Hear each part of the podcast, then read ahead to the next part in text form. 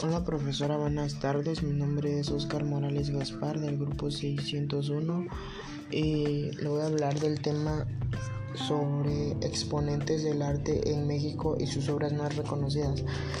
El primero fue José María Velasco, es el pintor de paisajes más célebre de la historia del arte en México. Su carrera inició en un momento en que la pintura giraba en torno a composiciones religiosas e históricas, protagonizadas por figuras humanas, por lo que su dedicación y talento para documentar fielmente la naturaleza lo convirtió en artista revolucionario para la época. Sus trazos precisos y su sensible paleta de colores han transformado a sus cuadros en recursos históricos y geográficos para estudiar los efectos de la explosión demográfica en el centro de México en los últimos 150 años.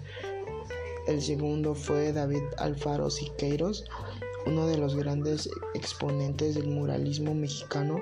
Es recordado por su estilo dinámico, sus obras caracterizadas por trazos gruesos de color negro y una paleta de colores encendida expresan emociones intensas a través de una mezcla entre tradición mexicana y elementos del surrealismo y el expresionismo europeo comprometido y profundamente con las ideales sociales. Siqueiros buscaba el balance entre las técnicas pictóricas y la revolución tecnológica de la época para inspirar a los sectores de, los más vulnerables.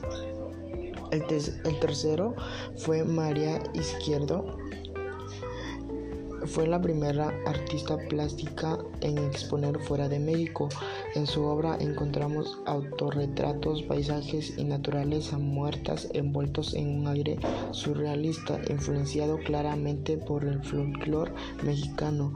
A lo largo de su vida denunció la hegemonía que ejercían los artistas masculinos en la escena cultural de México.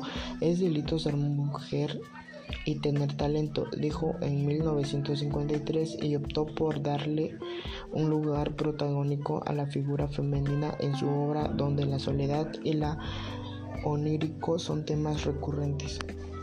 El último exponente más reconocido fue Frida Kahlo. Esta artista es recordada por sus intensos autorretratos que reflexionaban sobre la identidad, el género y el y el postcolonialismo en la sociedad mexicana a mediados del siglo XX. A lo largo de su vida, Carlos sufrió diversos problemas de salud, lo que le llevó a buscar consuelo en sus pinturas. En consecuencia, Kahlo creó alrededor de 150 obras que siguen siendo estudiadas y exhibidas alrededor del mundo. Es inigualable que Frida Kahlo es artista mexicana más reconocida en el mundo y su obra acercó la cultura popular mexicana con la que siempre estuvo profundamente comprometida a la escena del arte mundial. Y pues esto fue todo, espero le haya entendido. Gracias.